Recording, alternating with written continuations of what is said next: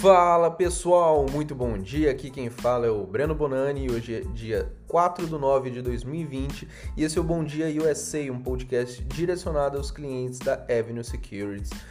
Vamos começar falando do, do, fechamento de ontem. As ações fecharam com forte queda, né? Sendo que o setor de tecnologia foi responsável por grande parte desse estrago.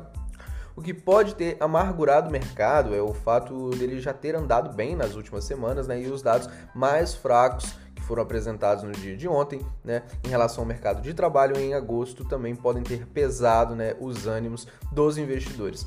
As contratações elas desaceleraram, né, e as dispensas elas continuaram. O que pode sofrer mais pressão no caso também é a falta de um novo pacote de estímulo, né, que ainda não saiu.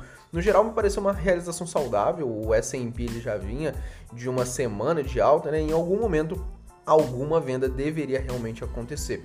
Por outro lado, também, algumas companhias é, até começaram a repercutir positivamente uma reabertura mais ampla da economia, né? A gente teve destaque positivo aí para Macy's, código M, que subiu 8%, a Carnival, um código CCL, que subiu 5,2%, e a United Airlines, que código UAL, que subiu 1,2%. Falando dos principais índices americanos aí, bolsa que caíram ontem, o Dow Jones fechou com queda de 2,8%, o S&P 500 fechou com queda de 3,5% e a Nasdaq fechou com queda de 5%.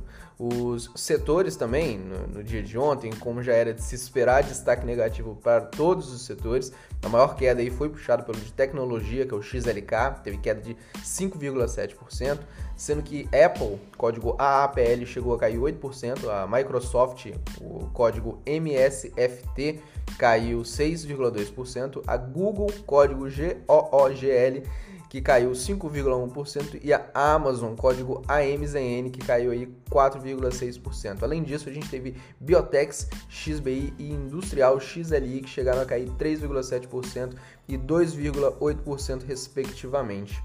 Comentando um pouco sobre a economia, né, os dados divulgados sobre a AZP, né, que é a avaliação de, empregos, não animaram muito o mercado. Como eu havia comentado no início do podcast, né, as contratações elas desaceleraram, as dispensas elas continuam e os economistas ainda esperam que a taxa de desemprego não tenha caído muito, né? Os pedidos de seguro-desemprego vieram melhor do que o esperado, mas permaneceram bem alto ainda. Isso tudo pode indicar uma lentidão na recuperação do mercado de trabalho. Lembrando que os dados de gasto com varejo, né, renda pessoal, pedidos de bens duráveis, eles vieram bons, né? A economia americana ela tem progredido realmente, pessoal. Porém, ainda se espera mais estímulos, né? Um impasse que ainda continua entre os republicanos e democratas. E outro dado que veio pior que o esperado foi a balança comercial aí, que teve um déficit de 63 bilhões de dólares, né? Enquanto as projeções esperavam um déficit de apenas de 58 bilhões de dólares. Comentando um pouco sobre o dólar, né? fechou o dia de ontem em queda, pois é, cotada 5,29 é, com, tem uma queda aí de 1,24% no, no, dia de ontem, repercutindo a entrega da reforma administrativa. Né? A reforma ela apontou a substituição do regime único por cinco novos vínculos empregatícios, sendo que apenas um deles manterá a estabilidade. É, ela também proíbe progressões automáticas e dá maior poder ao presidente da República de reorganizar a estrutura por meio de decretos. Né? Do lado externo foi aquilo que a gente viu ontem realmente, né? uma venda forte aí das principais bolsas americanas. É, comentando sobre hoje, a Ásia, que é o principal Vamos começar pela Ásia, na verdade, né, que é o principal índice chinês, por lá fechou em queda. A bolsa de Xangai, ela encerrou aí a sua sessão com queda de 0,87%. No lado da Europa, os bancos têm carregado bom humor no dia de hoje, ignorando as vendas que aconteceram no dia de ontem. A Eurostock subia 0,45% às 7h30 da manhã de hoje. A IBEX 35, que é a bolsa da Espanha, subia 1,47% depois que dois bancos espanhóis eles reportaram que estavam em negociações para uma fusão. Isso animou também a bolsa alemã né, e os bancos alemães também que subiram. A DAX subia 0,13% e a CAC 40, que é a bolsa francesa, subia 0,91%. Agora falando dos futuros ah, dos Estados Unidos, né, os principais índices americanos de futuros, eles amanheceram mais tranquilos no dia de hoje. Né? Os futuros do S&P 500 subiam 0,33% às 7h30 da manhã de hoje e já os futuros do Dow Jones subiam 0,59%. Ah, temos que ficar atento também à agenda. Né? Hoje a gente tem uma agenda um pouco mais agitada. A gente tem médias de horas trabalhadas, a gente tem payroll, né, o famoso relatório de emprego, e a gente tem taxa de desemprego. É, todos os investidores vão estar de olho nesses três dados que são importantes né, para a economia americana e podem ditar aí como vai ser o humor ao longo do dia. E vamos passar então para destaque de ativos. Mais um dia com bastante coisa aí para comentar sobre empresas. Vamos começar com a Broadcom, com código AVGO, que é uma fabricante de semicondutores e que chegou a subir 0,5% na sessão de ontem.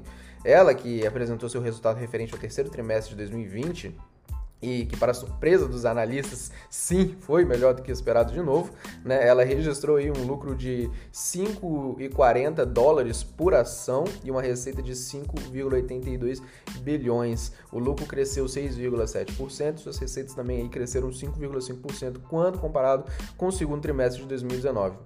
O segmento de soluções para semicondutores ele surpreendeu os estimativos, foi muito bom, enquanto as vendas de software para infraestrutura ficaram em linha com as expectativas. Ela chegou a gerar um fluxo de caixa livre de mais de 3 bilhões, que teve uma alta de 33% no ano contra ano, e ela encerrou com um caixa de 8,8 bilhões de dólares. Foi menor do que o segundo trimestre de 2019, mas também porque ela fez um pagamento de quase 2 bilhões aí de dívidas no trimestre.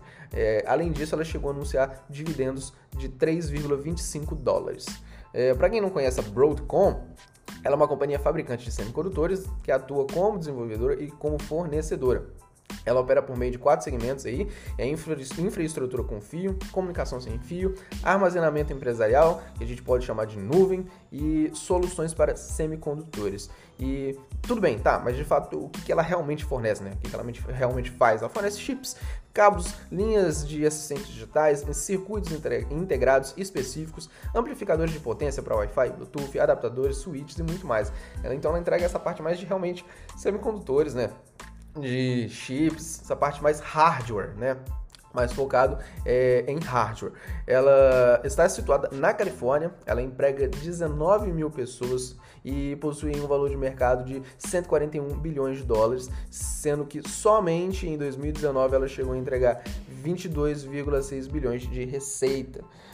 Agora, na outra ponta, né, vamos falar de uma companhia que apresentou um resultado melhor do que o esperado, mas que também chegou a cair bastante nas sessões, nas sessões né, de ontem. A Campbell Soup que é pelo código CPB. Ela apresentou o seu resultado referente ao quarto trimestre de 2020, porém suas ações caíram 7,4% na sessão de ontem. Vamos tentar entender o porquê. A companhia ela comentou na sua teleconferência que alguns problemas estão acontecendo na sua cadeia de suprimentos, especialmente no segmento de lanches, né, ou snacks.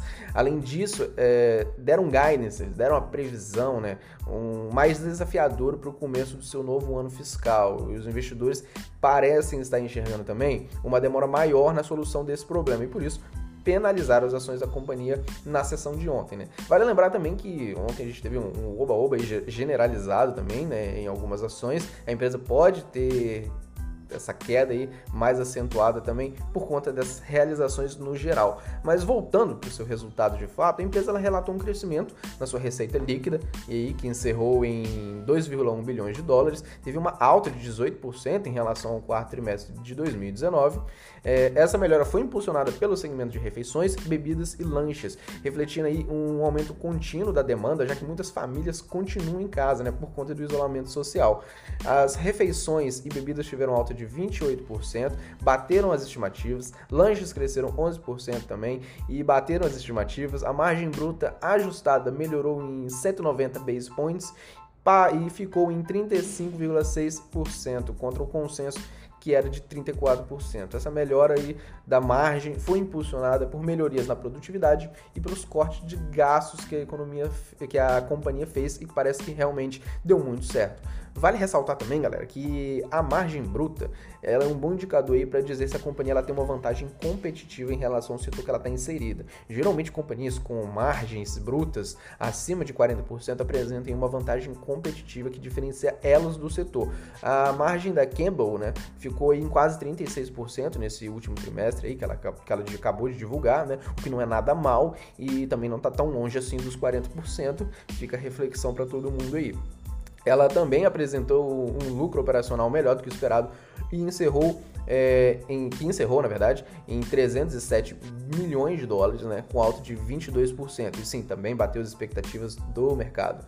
Para quem não conhece a Campbell Soup, é, ela é uma varejista que fabrica e comercializa alimentos, bebidas e lanches. Ela é famosa por fazer sopas enlatadas. Quem pesquisar vai ver as sopas enlatadas, ou quem já provou, né, teve a oportunidade de provar, vai ver também que ela é muito famosa por essa parte de enlatados. Além disso, ela faz caldos, faz molhos, faz sucos, vende batata frita, vende cookies e muito mais. Né? Ela é uma companhia de atuação global que hoje vende produtos em vários canais, sendo que alguns deles são via lojas de conveniências, mercados e até farmácias. Ela conta com um site também, né? E que ela informa ali suas marcas e de acordo com a localização do que você escolher para comprar, ela te informa as lojas mais próximas também ou os sites mais próximos da sua região, né? Que entregariam aí na sua residência.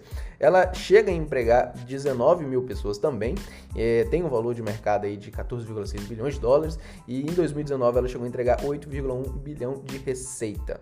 Agora, rapidamente, para a gente finalizar, Vamos falar da DocuSign, código DOCU. A companhia né, que gerencia documentos e contratos via nuvem, ela apresentou seu resultado também é, referente ao segundo trimestre de 2021, que é o seu ano fiscal. E, e, pessoal, eu gostaria de saber realmente qual empresa não apresentou um resultado melhor do que o esperado, porque tanto caindo ou tanto subindo, as companhias têm batido as estimativas dos analistas. Ela que também bateu o consenso entregou aí 17 cents de lucro por ação e uma receita de 342 milhões de dólares, que cresceu 45% no ano contra ano. É, segundo a própria companhia, o que impulsionou a receita foi a quantidade maior de assinaturas, né? Vale lembrar que ela ganha com subscrição do seu software, né? E atendendo clientes profissionais que seriam médias e grandes empresas, mas ela também atende empresas pequenas. É, e aí vem a reflexão, né? Vários negócios pararam por um tempo, porém vários outros continuaram, ou vários outros até nasceram né, dessa crise que a gente está vivendo. É, em um mundo onde trabalhar remotamente é, foi forçado a virar uma realidade, a companhia fornece contratos e documentos para as pessoas assinarem, isso nunca foi tão necessário, né? Ela foi fundada em 2003 em São, em San Francisco, né, na Califórnia. Hoje ela emprega quase 4 mil funcionários aí é, e possui um valor de mercado de 44,4 bilhões de dólares. Em 2019, as suas vendas anuais também chegaram a quase 1 bilhão de dólares, o que é impressionante. É, Acho que por hoje é só, lembrando que a gente tem logo mais a live, né, ao vivo na sala aí de análise comigo às 9h45. Quem quiser me seguir nas redes sociais, no Instagram é arroba Breno Bonani, B-O-N-A-N-I, né? E o meu Twitter também é arroba Breno Bonani. Eu desejo todos uma ótima sexta, um ótimo final de semana. A gente se vê segunda, pessoal. Forte abraço.